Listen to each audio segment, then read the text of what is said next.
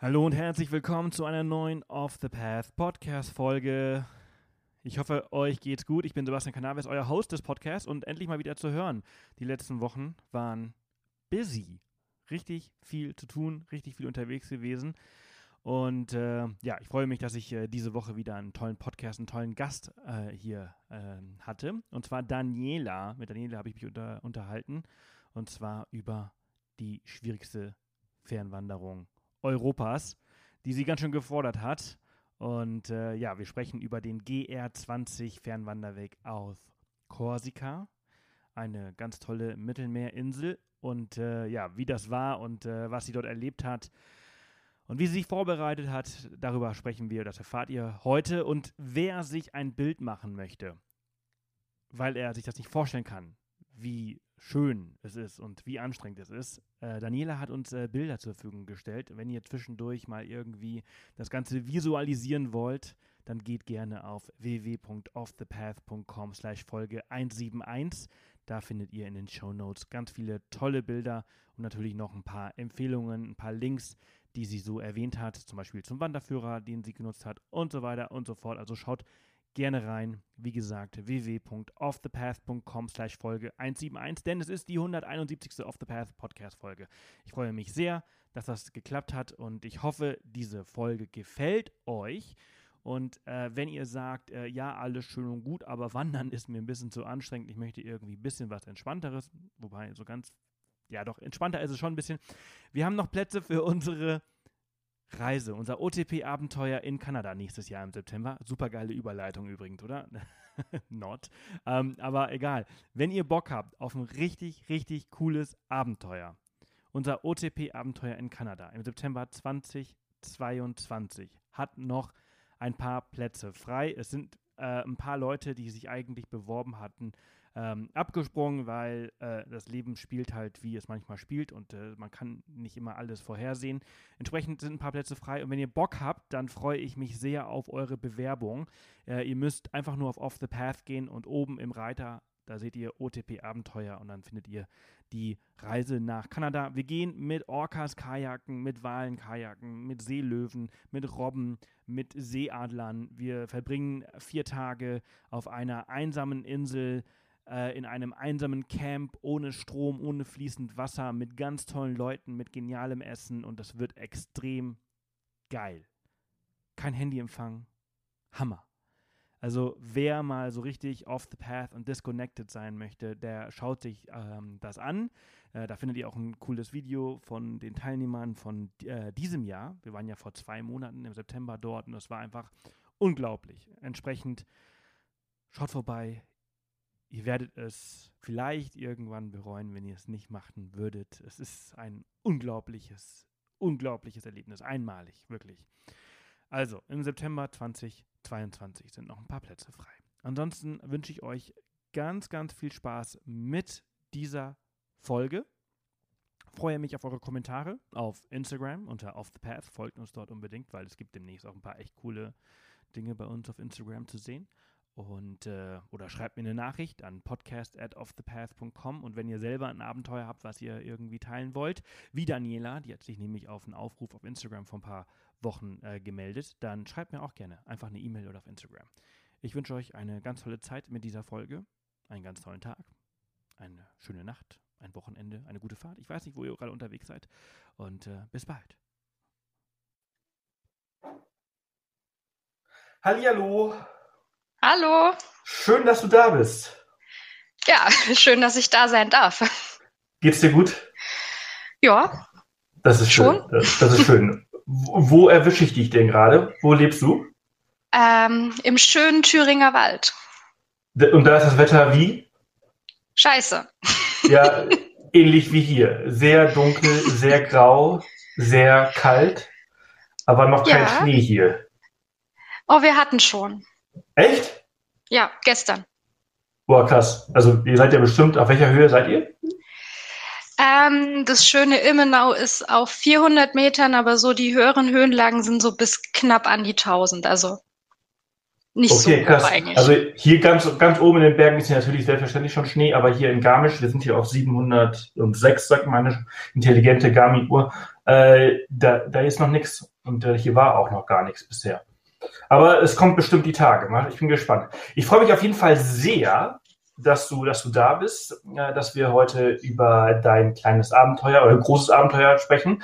Du hast, ähm, du warst im Sommer auf Korsika, warst richtig aktiv und hast den härtesten Fernwanderweg Europas ähm, gemacht. Zumindest nennt man ihn so, den GR20. Ist das richtig? GR20 heißt das? Genau, Äh, ne? So nennt man ihn. Und ähm, ja, ob das wirklich so hart war, äh, kommen wir gleich äh, drauf zu sprechen. Ja, kleiner Zwischenruf an der Stelle ist, äh, ich muss mich leider entschuldigen für die Qualität dieser Folge, also besonders für meine Tonspur. Äh, wir nutzen Ringer und ich habe in letzter Zeit immer wieder Kommentare von euch bekommen, ähm, wie schlecht die Qualität des Podcasts ist und ja, ich gebe immer mein äh, tolles, teures H6 äh, Mikro hier an, äh, mit einem Shure äh, ja, Mikrofon, Gesangsmikrofon. Also ich habe wirklich sehr viel Geld und sehr viel Zeit hier in diesen Podcast investiert und äh, merke gerade, dass ähm, das alles nichts bringt, wenn die Software, die du nutzt, halt äh, dieses nicht so erkennt und äh, das fällt mir jetzt erst richtig auf. Also tut mir leid, diese Folge ist jetzt noch so und ich hoffe, dass dann die zukünftigen Folgen etwas besser werden. Wir werden von Ringer auf äh, Zencaster wechseln und wenn ihr noch eine Empfehlung habt für eine Podcast-Software, die wir unbedingt verwenden sollen, dann schreibt mir sehr gerne. Die Folge ist jetzt einfach so. Ich hoffe, ihr könnt damit leben. Weiterhin viel Spaß. Wie bist du auf diese Idee gekommen, nach Korsika zu wandern? Ich finde das immer sehr interessant. Bist du irgendjemandem besonders gefolgt? Hast du einen Blogpost gelesen? Hast du ein Magazin gesehen? Wie, kommt, wie bist du auf die Idee gekommen, dahin Oh, zu reisen und zu wandern? Jetzt stellst du direkt eingangs eine sehr umfangreiche Frage. Und zwar ähm, hatten wir mal in Patagonien eine Fernwanderung gemacht. Und seitdem war ich absolut angefixt und wollte sowas unbedingt nochmal machen. Und dann macht man sich ja so seine Bucketlists, was möchte man machen bis dieses und jenes. Und jetzt stand halt auf jeden Fall eine Fernwanderung noch mit drauf. Und deswegen haben wir ein bisschen geguckt, ähm, was gibt es so für Fernwanderwege, haben den GR20 gefunden ähm, als einen der schönsten Fernwanderwege Europas. Und der hat auch eine, finde ich, ganz angenehme Länge. Und ähm, ja, dann wollten wir ihn erst nicht machen, weil es äh, ja diesen Beinamen halt hat mit dem härtesten Fernwanderweg und hatten uns dann eigentlich was ganz anderes rausgesucht und hatten dann das Gefühl, oh nee, das ist härter als der härteste Fernwanderweg. Lass lieber nach Korsika. Welcher Wanderweg stand äh, als Alternative äh, zur Debatte? Ähm, eine Tatra-Überquerung. Okay, Hohe Tatra, das ist äh, Slowakei. Genau, Slowakei und Polen. Ja, okay. Und dann haben wir uns ein paar YouTube-Videos angeguckt und dann dachten wir uns, ui, nee, das ist zu heftig. Okay, und dann habt ihr gesagt, okay, dann vielleicht doch äh, GR20 äh, auf der wunderschönen Insel Korsika. Ähm, kanntest du die Insel vorher?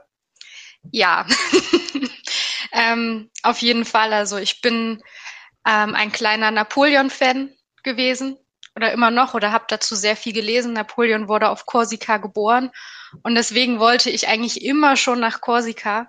Mein Freund wollte leider nicht so gerne nach Korsika, weil es Frankreich ist und man in Frankreich Französisch spricht.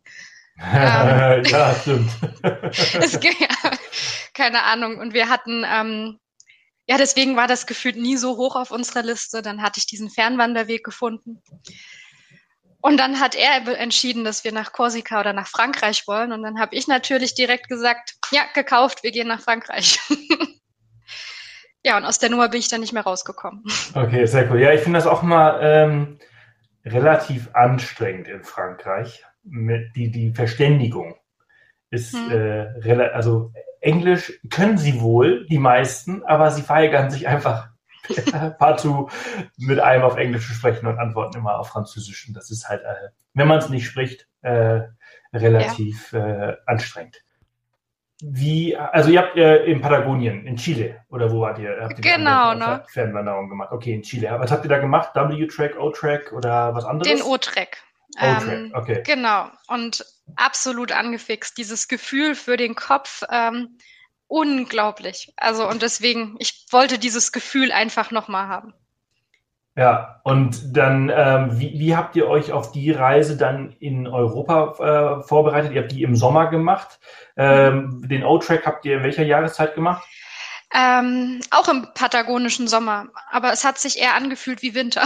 Ja, wollte ich gerade sagen. Patagonien ist halt eben eigentlich immer sehr kalt, auch im Sommer kalt. Korsika im Sommer, da stelle ich mir relativ heiß vor. Ja, wir sind tatsächlich mitten in eine Hitzeperiode reingelaufen, also in eine richtige Hitzeperiode, inklusive ähm, Warnungen mit Waldbränden. Ähm, also wirklich, also die Temperaturen waren schon hart an der Grenze zu, es ist noch ganz okay. Also es war eigentlich nicht mehr okay. Ähm, und ansonsten ist Korsika, also gerade diese, die Berge in Korsika, die gehen ja bis auf, ähm, Moment, ich habe es mir extra mitgenommen, bis auf 2000 Meter hoch. Noch ein Stück höher ist der höchste Punkt sogar. Und da ist es dann nicht mehr so warm eigentlich. Ähm, ja, vorbereitet haben wir uns etwas unfreiwillig, aber tatsächlich auf die Hitze. Wir haben ja gelesen, dass es der härteste Fernwanderweg ist, also wollten wir uns unbedingt vorbereiten und haben vorher eine Harzüberquerung gemacht mitten in der heftigsten Hitzewelle dieses Sommers und hatten da wärmere Temperaturen auf als, als auf Korsika am Ende. Und ähm, ja, wir wussten dann im Endeffekt tatsächlich schon, was die Hitze mit unserem Backpack macht, nämlich unangenehme Druckstellen am Körper. Und ähm, darauf konnten wir uns dann tatsächlich ganz gut vorbereiten, indem wir nochmal ausgetüftelt haben, wie wir den Backpack besser packen. Und deswegen war das dann nicht mehr ganz so problematisch macht den, den Rucksack wahrscheinlich auch nochmal immens schwerer, weil man ja so viel Wasser mitschleppen muss, oder? Ja, ja, tatsächlich. Ähm, es gibt kaum, es gibt auf den Etappen, die wir gegangen sind, nahezu keine Wasserquellen. Ja, wie, wie muss man sich den Weg vorstellen? Also wie lang ist er äh, und wie viele Tage habt ihr dafür eingeplant? Ähm, wir haben uns komplett an die Beschreibung gehalten, die es gab. Also der hat eigentlich 16 Etappen. Die meisten Franzosen machen ihn, glaube ich, in 14 Etappen. Und wir haben wirklich jede Etappe so genommen, wie sie ursprünglich geplant war. Das waren dann ähm, neun Etappen. Wir sind nur bis zur Hälfte gegangen. Also bis dahin, wo er den Namen härtester Fernwanderweg praktisch verliehen bekommen hat. Ähm, und das, was wir gegangen sind, waren, Moment, das muss ich fix, ich habe es offen, ähm, waren nur um die 90 Kilometer und insgesamt hat er 160 Kilometer. Und ihr habt dafür die Hälfte gewonnen, hast du gesagt, ne? Genau, ne? Also die 90 Kilometer sind, auch wenn es auf der Karte nicht so aussieht, sind tatsächlich so grob, zumindest Gehzeit-technisch die Hälfte. Und Höhenmeter-technisch hat man da gefühlt alles schon einmal rausgeballert, was geht. Genau, weil also ich meine, 90 Kilometer hört sich jetzt immer eigentlich relativ easy an, aber wenn man halt in der Höhe ist und ordentlich hoch und runter, äh, Tal auf, nee, Tal runter, Tal berg hoch äh, äh, läuft, dann ähm, kann sich das auch ziemlich ziehen und auch sehr anstrengend sein. Wie viel Höhenmeter habt ihr denn zurückgelegt in dieser Zeit? Oh, insgesamt habe ich das tatsächlich gar nicht, aber man geht so im Schnitt pro Tag 1000 Höhenmeter hoch. Okay, also macht man auch pro Tag nur 10 Kilometer? Ja, ne? 10, 15? Im Schnitt, Im Schnitt, ja. Also wir hatten einen Tag mit 24 Kilometern. Ähm, der hatte dann aber auch nur 643 Meter Aufstieg und 1000 Meter Abstieg und das alles in einem relativ einfachen Gelände. Und ansonsten sind das, glaube ich, immer so zwischen sieben und zehn Kilometern tatsächlich nur. Also es fühlt sich wirklich so an, als ob man einfach nicht vom Fleck kommt. So, wenn ich jetzt das zusammen, das mit, mit krasser Hitze zusammenpacke und halt einen schweren Rucksack, dann ist das äh, richtig, richtig anstrengend. Ja.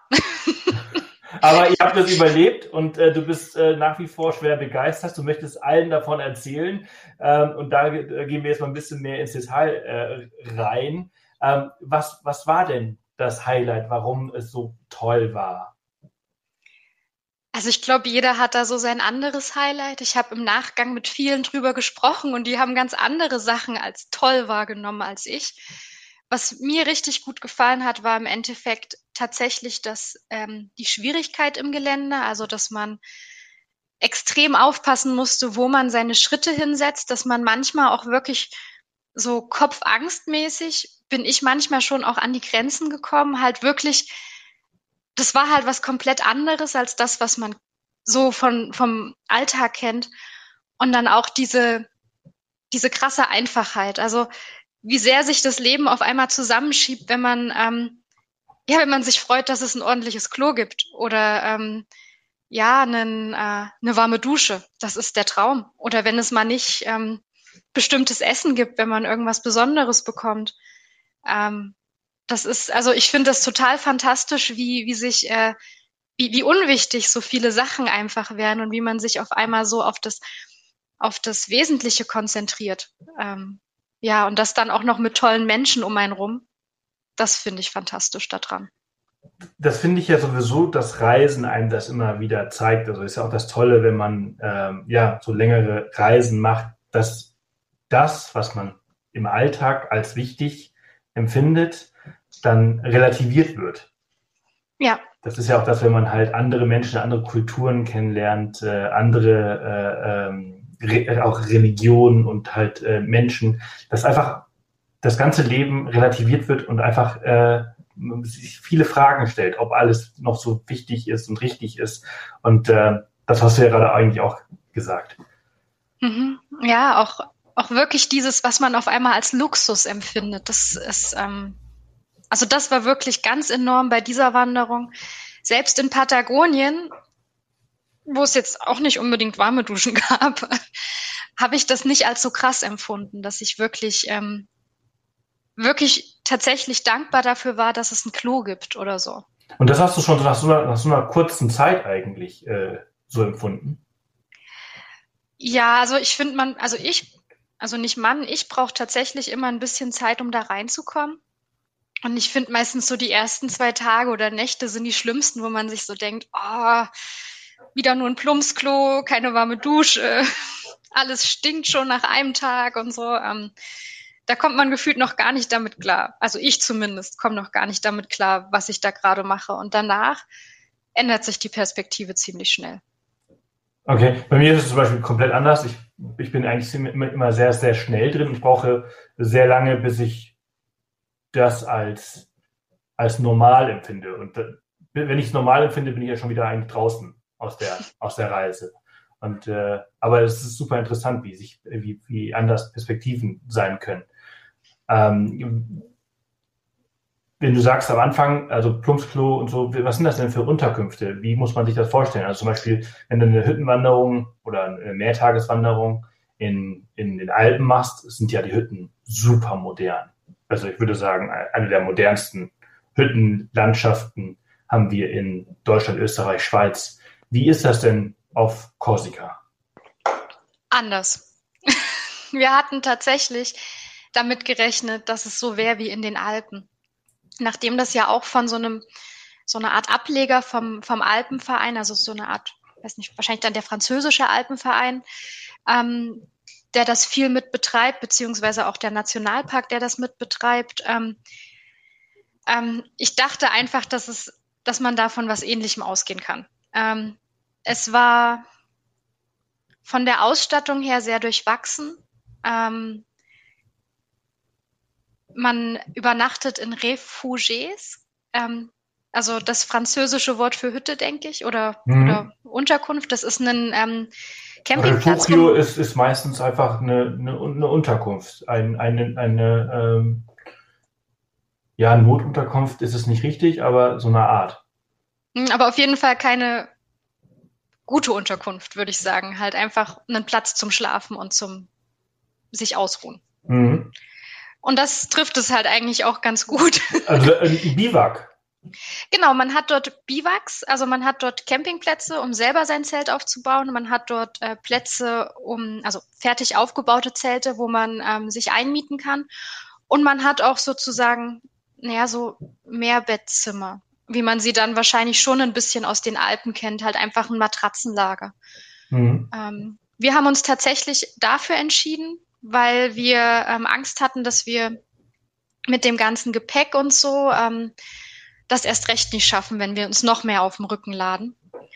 Und das war die war eine gute Entscheidung für uns auf jeden Fall. Ähm, das heißt, ihr habt kein Zelt dabei gehabt äh, und auch keine Isomatte, äh, sondern nur ein Schlafsack oder ein, In also Schlafsack braucht man bei den Temperaturen wahrscheinlich nicht, sondern nur ein Inlay oder so.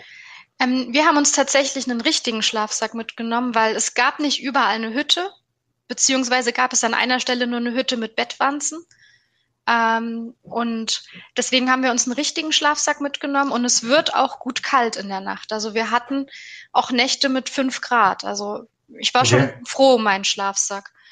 Ähm, den richtigen Schlafsack haben wir uns aber eher mitgenommen, weil wir einfach alte Schlafsäcke mitgenommen haben und die unseren Backpack volumenmäßig besser ausgefüllt haben und er dann nicht mehr so gerieben hat, ähm, wenn man schwitzt. Mhm. Und genau, dann hatten wir uns zur Not aber noch Isomatten mitgenommen, weil ähm, die Plätze in den Hütten sind begrenzt und angenommen, man kommt nicht weiter wegen Waldbrand, ähm, hätten wir dann die Möglichkeit gehabt, uns irgendwo drinnen auf den Boden zu legen und einigermaßen bequem zu schlafen. Ähm, deswegen hatten wir die vorsichtshalber noch mit. Ja, und mit alten Schlafsäcken und Isomatten kommt man dann doch auf ein ganz schönes Gewicht. Ähm, aber immerhin haben wir uns das Zelt gespart. Ja, wollte ich nämlich gerade sagen. Also so ein alter Schlafsack, der ist natürlich nicht optimiert auf, auf äh, leicht. Der ist äh, eher äh, schwer, Daune wahrscheinlich auch noch. Mhm. Ähm, also richtig krass. Was habt ihr für einen Rucksack dabei gehabt? Wie viel Liter? Und, und vielleicht kannst du auch das Modell oder die Marke oder, oder ein richtiger Tracking-Rucksack es war eigentlich eher ein Backpack, ähm, aber schon mit äh, Tracking-Funktion, also wirklich mit vielen verstellbaren Schlaufen. Ähm, meins ist ein Deuter, 45 Liter. Ähm, den von meinem Freund, der hat 60 Liter, aber das weiß ich gerade gar nicht, was das für eine Marke ist. Ähm, Haben diese Rucksäcke denn zum Beispiel halt auch, also waren die direkt am Rücken oder war da noch äh, so Luft also meiner hat kein Netz, äh, der von meinem Freund schon. Das ist auch deutlich angenehmer, wenn es so warm ist. Genau, meiner liegt direkt am Rücken. Unter ja, genau, es macht mhm. nämlich einen riesengroßen Unterschied, ob da Luft durch kann oder nicht. Ähm, denn da sammelt sich dann natürlich der ganze Schweiß. Und oh ja. reibt auch so richtig schön am Rücken und ist unangenehm. Und natürlich, äh, ähm, wie nennt sich das? Hüftgurt. Genau, nur also praktisch das Gewicht liegt ja dann hauptsächlich auf den Hüften und ähm, wenig auf den Schultern zum Glück nur. Und dann haben wir unsere Schultern, was ich auch ziemlich gut fand, extra nochmal entlastet mit äh, Stöcken. Ähm, so zumindest der Plan in der Theorie und praktisch kann man die tatsächlich in dem Gelände kaum benutzen. Okay, ich habe äh, das noch nie gehört, dass man, äh, wie macht man das dann? Also wie habt ihr das dann gemacht? Die, die Stöcker unter die die Schlaufen oder also Nee, man nimmt die ganz normal in die Hände und läuft ganz normal damit, aber dass, dass man praktisch die Stöcke hat, das, also mich richtet das zumindest auf und entlastet dadurch die Schultern. Ah, ach so, okay, ja, ja, ja, ja, ja, okay, ja, ja, also ich meine, Wanderstöcke sind tatsächlich eine sehr, sehr große Hilfe beim Wandern. Äh, die meisten Leute äh, nutzen sie nicht. Ähm, ich glaube, das ist so wie früher äh, ein Helm beim Fahrradfahren. Das ist eher uncool und heutzutage tragen sie alle. Und äh, ich glaube, dass Wanderstöcke so ungefähr so die gleiche äh, Symbol ähm, gehabt haben und immer mehr nutzen sie und merken, ah, es hilft ja tatsächlich. Mhm. Das stimmt. Ähm, allerdings hängt es echt vom Gelände ab und da gab es Passagen, da haben sie eher gestört. Ähm, weil sie eigentlich nur im Weg sind, weil man mit ihnen nichts machen kann, weil man gefühlt eher senkrecht läuft anstatt. Äh, ja, gut, klar, klar. Das, ja. das, das verstehe ich. Ähm, wie, wie habt ihr das mit, mit Wasser gemacht? Äh, konnte man äh, Wasser immer auf dem Weg auffüllen? Oder musste man dann immer je, morgens immer halt entsprechend ja, viele Kilo und Liter mit sich schleppen? Mhm. Eher ersteres. Gegen Ende kriegt man immer mehr Wasser rein. Wir sind im August gelaufen. Da ist es dann schon ein bisschen so, dass viele Quellen versiegt sind. Das wussten wir zum Glück vorher und haben uns deswegen wirklich intensiv mit Flaschen ausgestattet und hatten dann immer noch mal 500 Milliliter Notfallreserve mit, an die wir zum Glück nie ran mussten. Wir haben, glaube ich, pro Person zweieinhalb bis drei Liter immer eingepackt gehabt.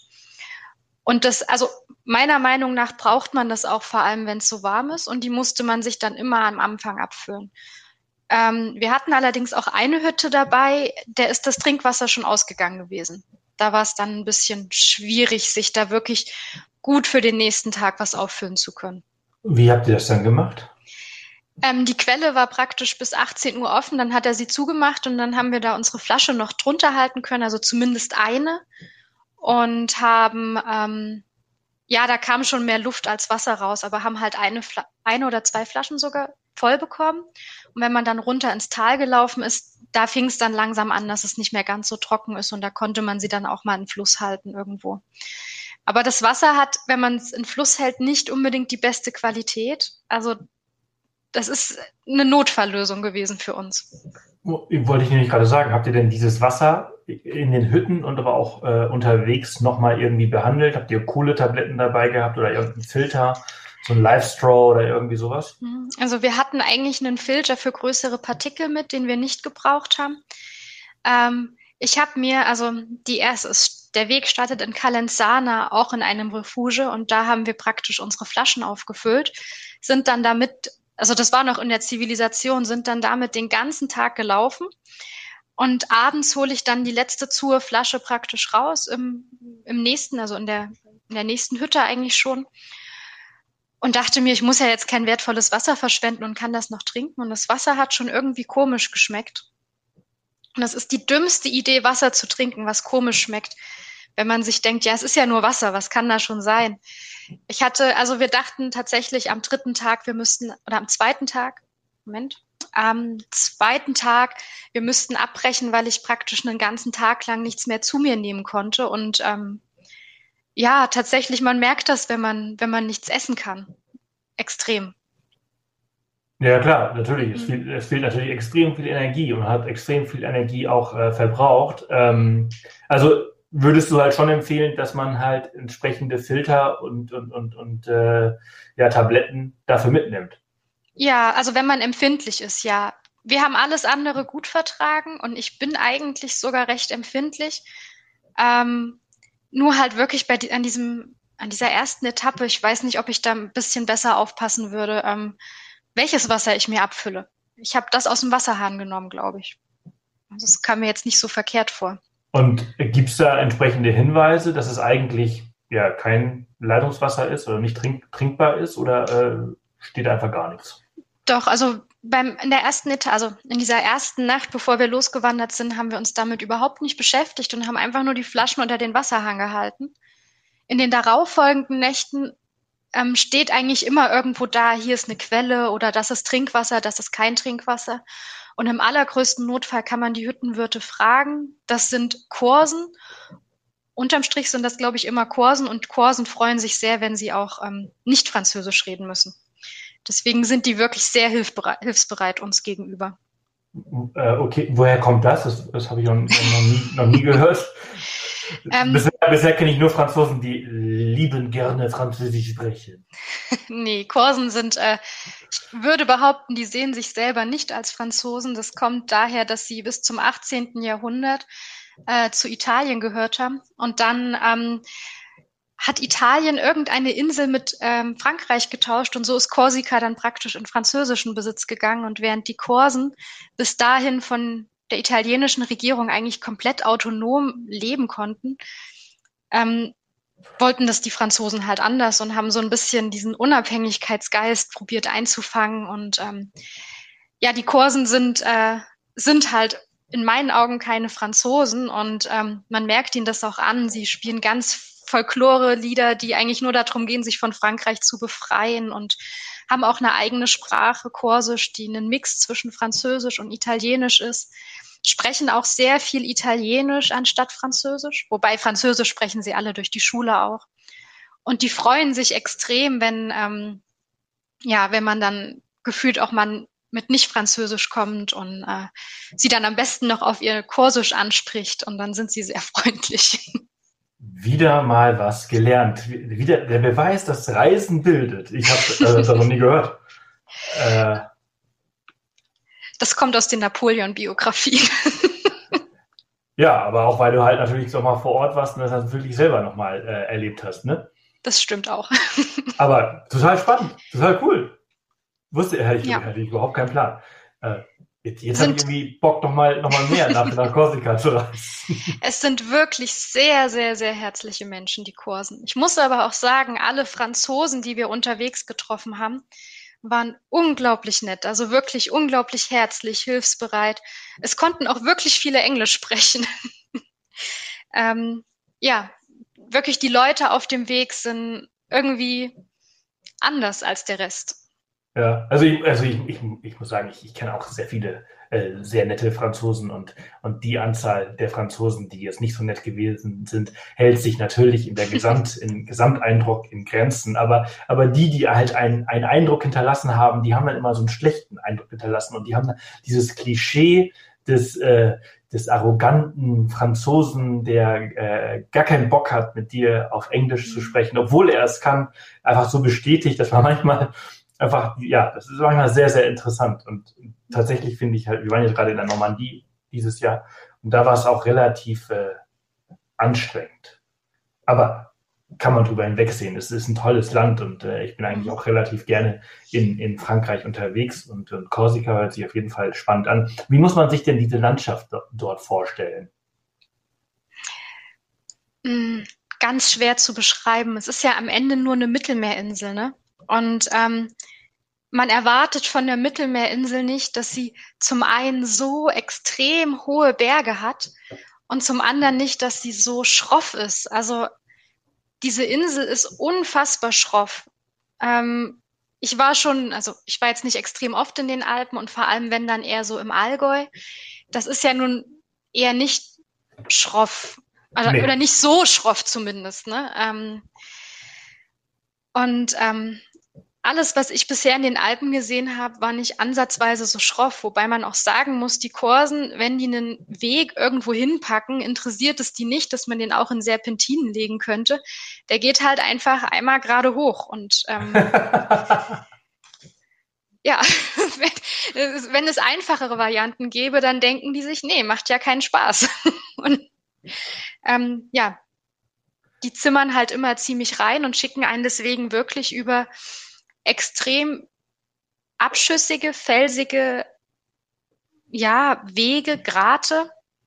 Und ähm, das hinterlässt dann halt auch extrem den Eindruck, dass es so unfassbar schroff ist. Also, ziemlich, also warst du schon mal auf Mallorca? Nee, leider nicht. Okay, okay, okay.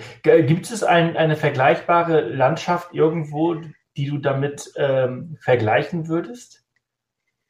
Und ich, schwierig. Ich glaube nicht so richtig. Ähm, wir waren extra auch, um uns vorzubereiten, sind wir nochmal auf den Sentis hochgegangen.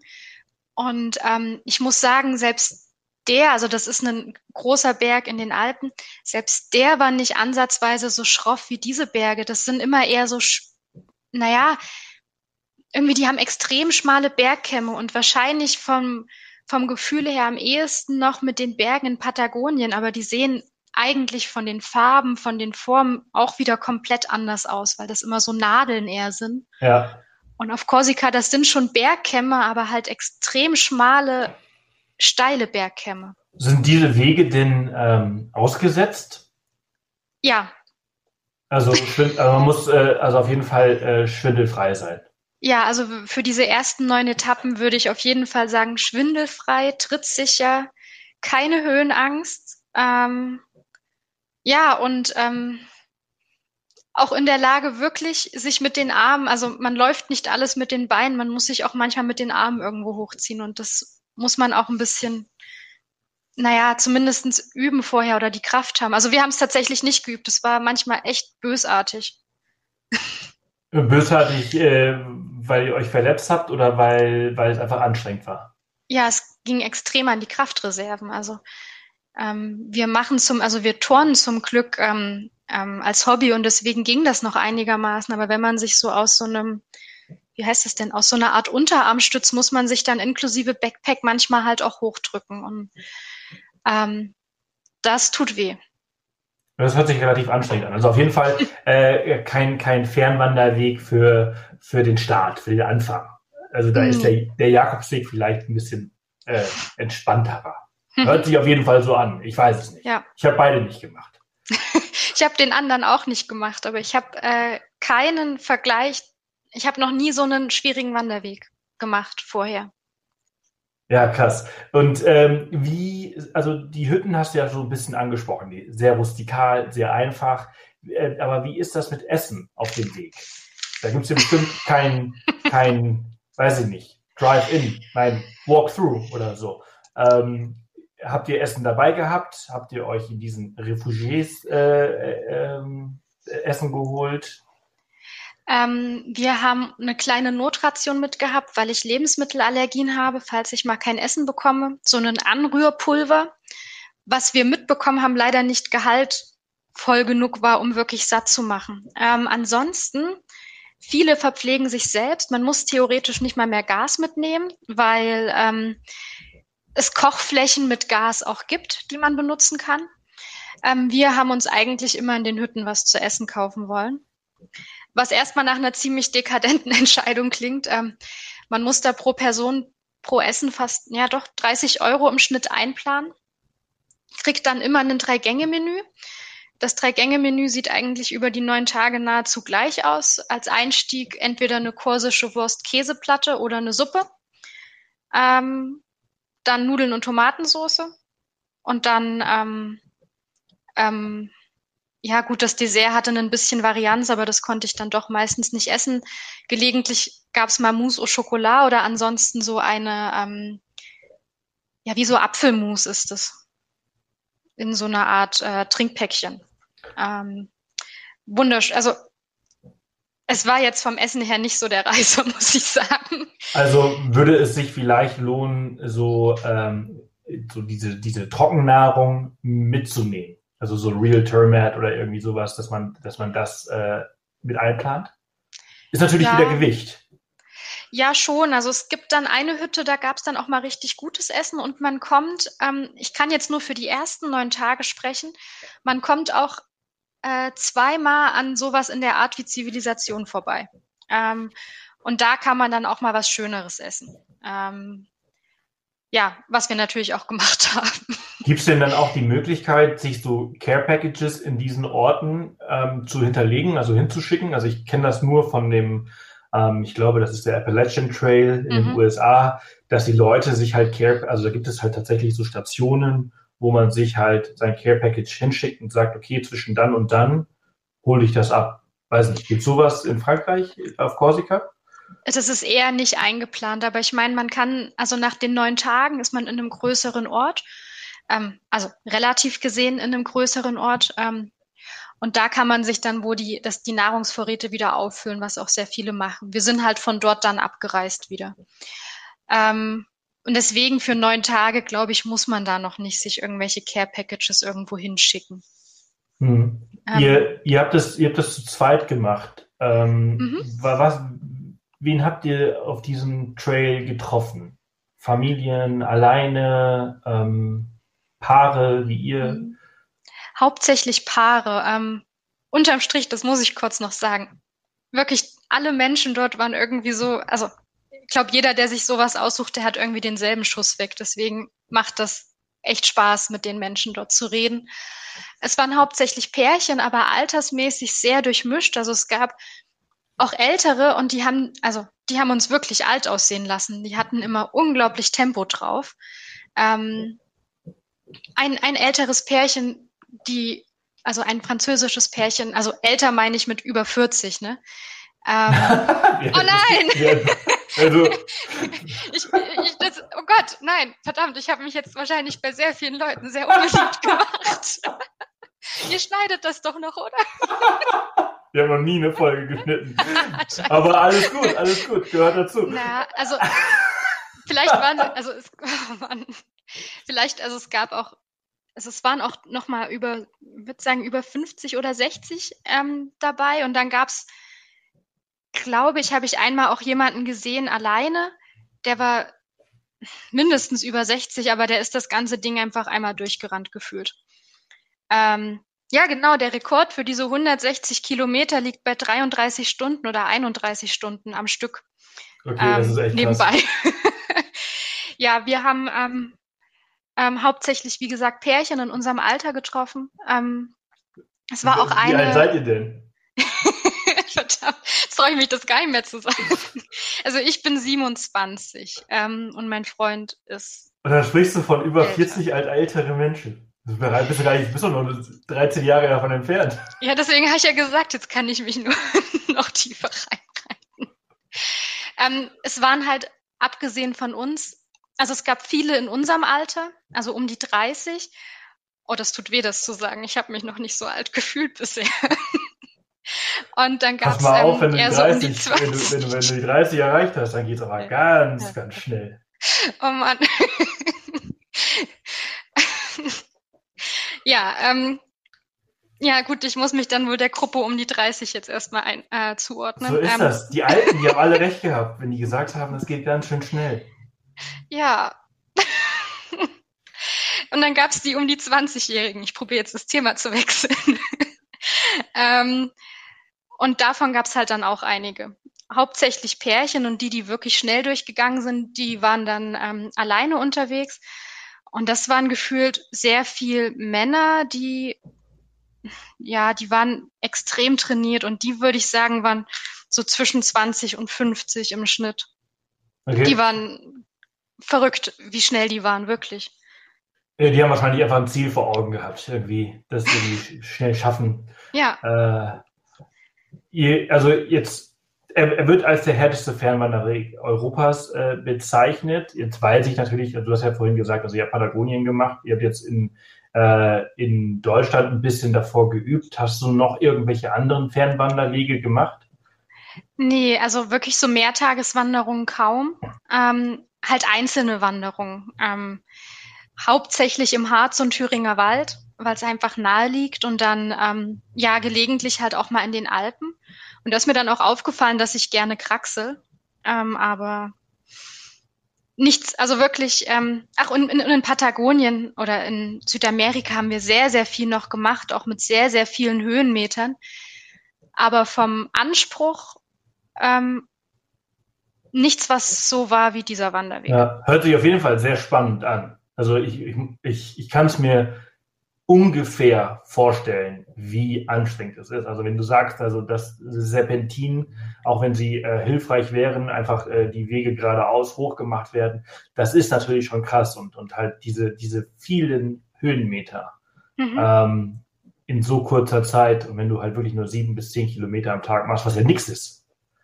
Ja, ja, vor allem auch, man also braucht glaube, für diese sieben bis zehn Kilometer so also wir haben zwischen sechs und zehn Stunden gebraucht. Und ich glaube, der härteste Tag für mich, ähm, der wurde mit sieben Stunden angegeben, hatte, glaube ich, nur sieben Kilometer und hatte 780 Meter hoch und 917 Meter runter. Ich habe mir das extra nochmal hingelegt, damit ich das sagen kann. Und der war so schlimm. Das war der schlimmste Tag von allen, weil die Meter runter noch viel schlimmer sind als die Meter hoch. Ähm, also ich persönlich finde ja Meter rund, also, also abwärts ähm, äh, wandern finde ich eigentlich immer viel schlimmer als hoch, weil das einfach in die in die Oberschenkel so, so extrem geht. Und wenn du dann die ganze Zeit so am Zittern bist, weil du dieses ganze Gewicht auf dem Rücken hast und dann dich konzentrieren musst, dass du, dass du halt nicht runterrutscht und solche Sachen, mhm. ähm, das finde ich halt, ich eigentlich fast immer anstrengender als hochzulaufen. Ich finde, deswegen finde ich es immer so lustig, wenn Leute sagen, nee, lass mal die Gondel hochnehmen und runterlaufen finde ich immer so, nee, eigentlich andersrum. Hochlaufen mhm. und runterfahren ist viel angenehmer. Mhm, vor allem auch, ähm, ja, das stimmt auf jeden Fall, aber vor allem, was ich bisher noch nie so hatte, also ganz kurz, ich hatte das Problem auch nicht so extrem. Aber selbst Leute, die nie Knieprobleme hatten, haben wirklich nach dem zweiten Tag gesagt, sie haben sich irgendwie zwischendurch hingesetzt, weil sie nicht mehr konnten, weil ihre Knie so wehgetan haben. Und auch ähm, das eine französische Pärchen, was ähm, mit dem wir uns auch sehr gut verstanden haben, die waren runterwärts immer sehr schnell und die haben gesagt, sie sind dort an sehr vielen Leuten vorbeigegangen, wo wo einer da saß und geheult hat und gesagt hat, er kann das nicht mehr, ihm tun die Knie so weh. Und zum Glück haben meine Knie nicht wehgetan. Ja, äh, krass. Ich bin, ich bin gespannt. Ich habe demnächst, äh, ein, nächste Woche habe ich äh, einen Gast hier im Podcast äh, über, äh, da sprechen wir über die Alpenüberquerung. Oh. Ähm, und da bin ich mal gespannt. Ich muss mal eben kurz reinschauen, wie er sie gemacht hat, ob er sie zu Fuß gemacht hat oder ob er sie, doch, er ist äh, von Salzburg nach Triest in fünf Wochen gelaufen. Und da bin ich mal sehr gespannt, äh, inwieweit äh, sich diese Erfahrung dann unterscheidet zu so einer Wanderung, wie du sie gemacht hast, weil sie hört, sie hört sich sehr extrem an. Und äh, mhm. ja, da, da, bin ich, da bin ich sehr gespannt. Ja, man macht halt auch, also ich, was ich glaube, was so ein, also ich kann mir überhaupt nicht vorstellen, was, ähm, was das für eine Wanderung dann ist von ihm, aber ähm, ich finde es halt so krass, weil man macht ja im Vergleich so mhm. unglaublich wenig Kilometer dafür, wie lange man dann auch oft unterwegs ist. Also das ist fast schon ernüchternd unterwegs. Ja, ja, ja, ja. ja. Wie, wie habt ihr euch äh, darauf, habt ihr einen Wanderführer gekauft, dabei gehabt? Habt ihr alles über das Handy getrackt, damit ihr irgendwie die Wege äh, wisst, dass ihr auf dem Weg bleibt? Ähm, mhm. Wie habt ihr das äh, gemacht? Ja im Vergleich zu vielen, vielen anderen haben wir uns sechs Monate vorher schon damit beschäftigt, weil wir haben uns ja sehr lange überlegt, wollen wir das überhaupt machen und haben uns dann sehr lange vorher damit beschäftigt und haben uns praktisch im Internet alle Informationen zusammengesucht und ich habe immer gesagt, wir brauchen unbedingt einen Wanderführer. Und am zweiten Tag, nee, am, am Vorabend der Wanderung fällt mir auf, dass, ähm, also am zweiten Tag auf Korsika, dass wir vergessen haben, einen Wanderführer zu kaufen. Und wir waren dann in einem kleinen Supermarkt und haben uns einen, ähm, einen Wander, also eine französische Wanderkarte dazu gekauft, die wirklich hilfreich war, ähm, die auch die ähm, ähm, We Wegzeiten, also die Laufzeiten einigermaßen realistisch wiedergibt. Ich habe das von vielen mitbekommen. Die Wander-Apps, die Reiseführer, also die Wanderführer, alle haben eine viel zu optimistische Vorstellung davon, wie lange das geht, weil sie die ganzen Höhenmeter, die man auf einem scheinbar geraden Stück macht, nicht mit einberechnet oder dass man einfach auch beim Klettern länger braucht. Ähm, genau, also da muss man echt ein bisschen aufpassen. Ich würde da auf jeden Fall eher die deutschen Wanderführer empfehlen, weil die sind wesentlich realistischer als die französischen. Genau, und ansonsten, man braucht da keinen GPS-Tracker. Also man, der Weg ist, also bis zu der siebten Etappe ist der Weg extrem gut ausgeschildert und dann gab es immer mal so zwei, drei Stellen, wo ein Zeichen mehr vielleicht auch gut getan hätte. Ähm, Genau, deswegen, ich würde sagen, man braucht da jetzt nicht irgendwie sich mit äh, GPS zu orientieren. Ähm, der Weg ist allerdings, wenn man sich den jetzt vorstellt, er ist extrem zugewachsen. Also man sieht nicht, dass das eigentlich ein Wanderweg ist oft. Also sofern es Vegetation gibt, ist er zugewachsen. Ansonsten geht er halt einfach irgendwo einmal steil die Wand hoch. Die sind also entsprechend auch nicht äh, gut markiert. Doch, doch, schon. Aber ähm, man würde selber nie auf die Idee kommen, dass das ein Weg ist. Ah, okay. Ja. Ähm, aber die, die Markierung ist echt ganz, ganz gepflegt und gut gemacht und der ist super in Schuss auch der Wanderweg. Bis auf an drei Stellen an den letzten zwei, drei Tagen fand ich, hätte auch mal ein Schild mehr gut getan. Hm. Ihr habt ja äh, nur die Hälfte gemacht. Äh, was, was war dann danach? Seid ihr dann wieder nach Hause geflogen? Also habt ihr aus Zeitgründen verkürzt oder ähm, gab es da eine gute Ausstiegsstelle? Genau. Und ihr also noch irgendwie Strandurlaub machen oder was, was war der Plan? Letzteres. Ich wollte dann auch oder wir wollten dann auch noch ein bisschen Strandurlaub haben. Und man kann super bei, bei dieser äh, neunten, also nach der neunten Etappe aussteigen oder wenn man ihn andersrum läuft, ist es, glaube ich, die achte oder so oder die siebte. Das ist Vissavona, das ist ein kleiner Ort in den, in, mitten im Gebirge und da hält dann auch ein Zug, der relativ häufig fährt.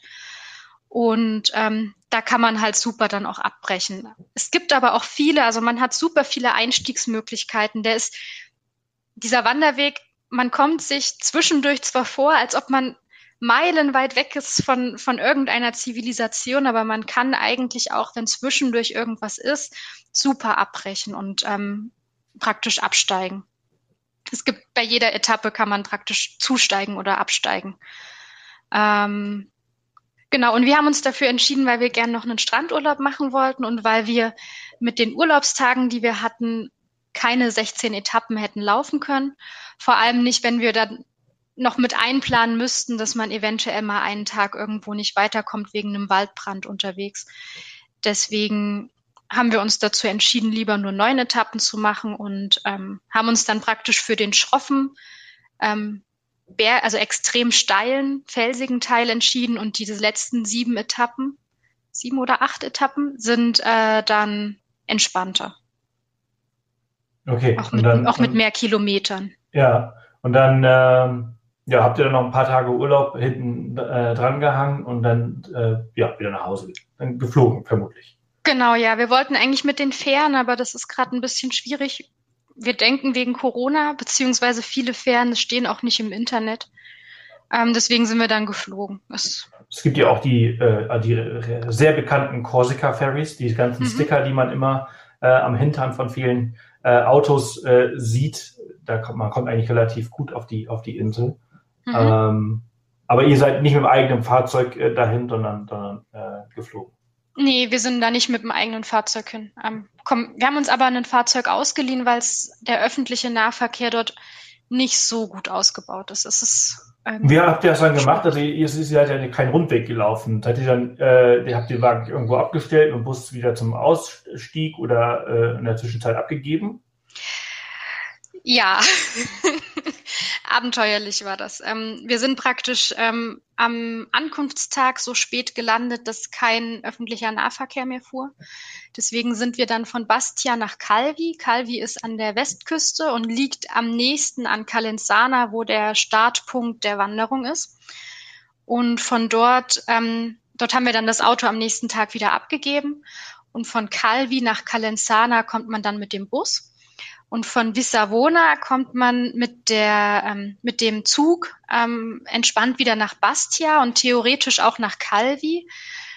Dafür waren wir aber zu spät dran oder wir hatten ein bisschen Angst, dass wir diesen letzten äh, Zug dann im Zweifelsfall nicht erwischen und sind dann nach Bastia gefahren, haben dort ähm, einen Mietwagen abgeholt, sind dann nach Calvi, haben dort das zurückgelassene Gepäck abgeholt und ähm, dann weiter nach Sartène. Es ist jetzt ein kleinerer Ort ähm, im Südwesten, etwas mehr in den Bergen, wo wir dann in einer wunderschönen Unterkunft äh, noch fünf Tage verbracht haben.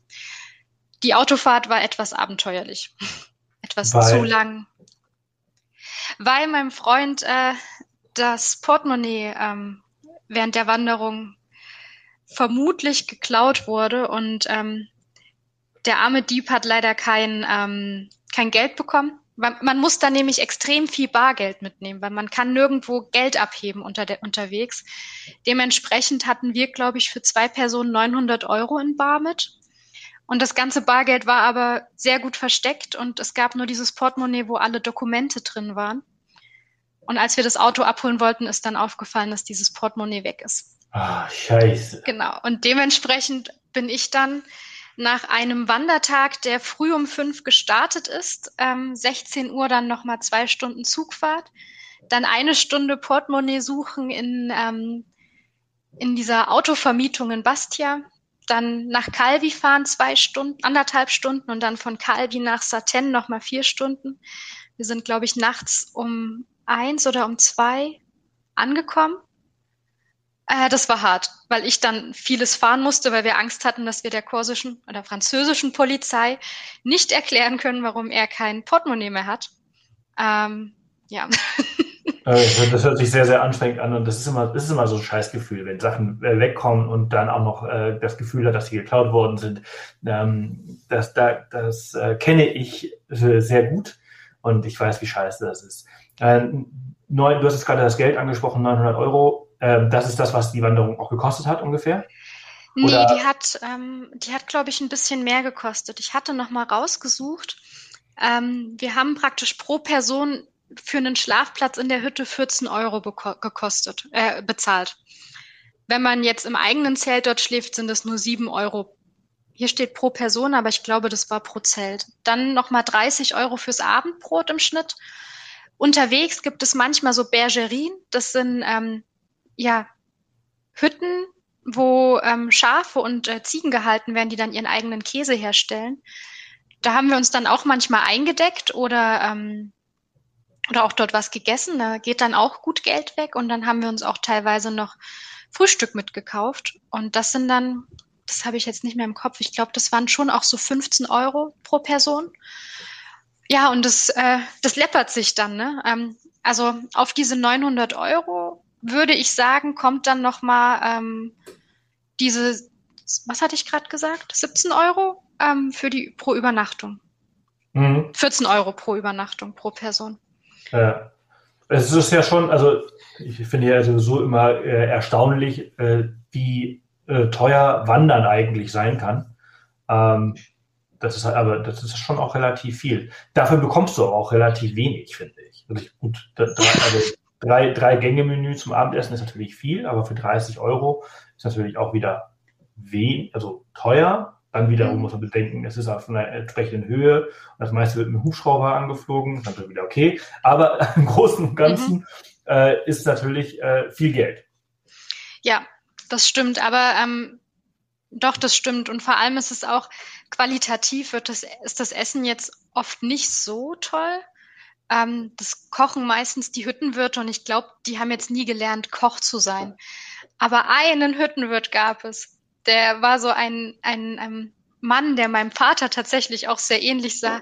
Und der hat halt auch 100 Prozent so gekocht wie mein Vater. Das hat alles so geschmeckt wie zu Hause. Und ich habe mir dann extra auf Französisch den Satz sagen lassen, dass er die beste Suppe auf dem GR20 gekocht hat. Sehr cool. Weißt du noch, welche Hütte das war? Wie hieß? Ähm, das war die Chiotulu di Imori. Okay, jetzt wissen wir alle Bescheid und falls uns irgendwer nachwandert, dann kann er vielleicht dem, dem Wirt Bescheid geben, dass man das in einem Podcast in Deutschland gehört hat. Sehr, sehr cool. Ich danke dir auf jeden Fall sehr, dass du diese Story mit uns geteilt hast. Ich äh, bin mir sicher, dass der eine oder andere jetzt vielleicht auch inspiriert ist, vielleicht äh, 2022 äh, diese, diese Wanderung Tag, vielleicht nachzulaufen. Und, und äh, ja, also hört sich auf jeden Fall als ein sehr harter Fernwanderweg an. Ob das der härteste ist, wissen wir nicht. Aber auf jeden Fall sehr spannend. Ich danke dir. Gerne. Das war der GR bis, bis bald und viel Erfolg. Und wo, wo, wo geht die nächste Fernwanderung hin? Schon was geplant? Ich vermute, das wird wieder im Harz irgendwo sein. Okay, dann viel Erfolg dabei und äh, ja, bis bald. Tschüss. Ciao.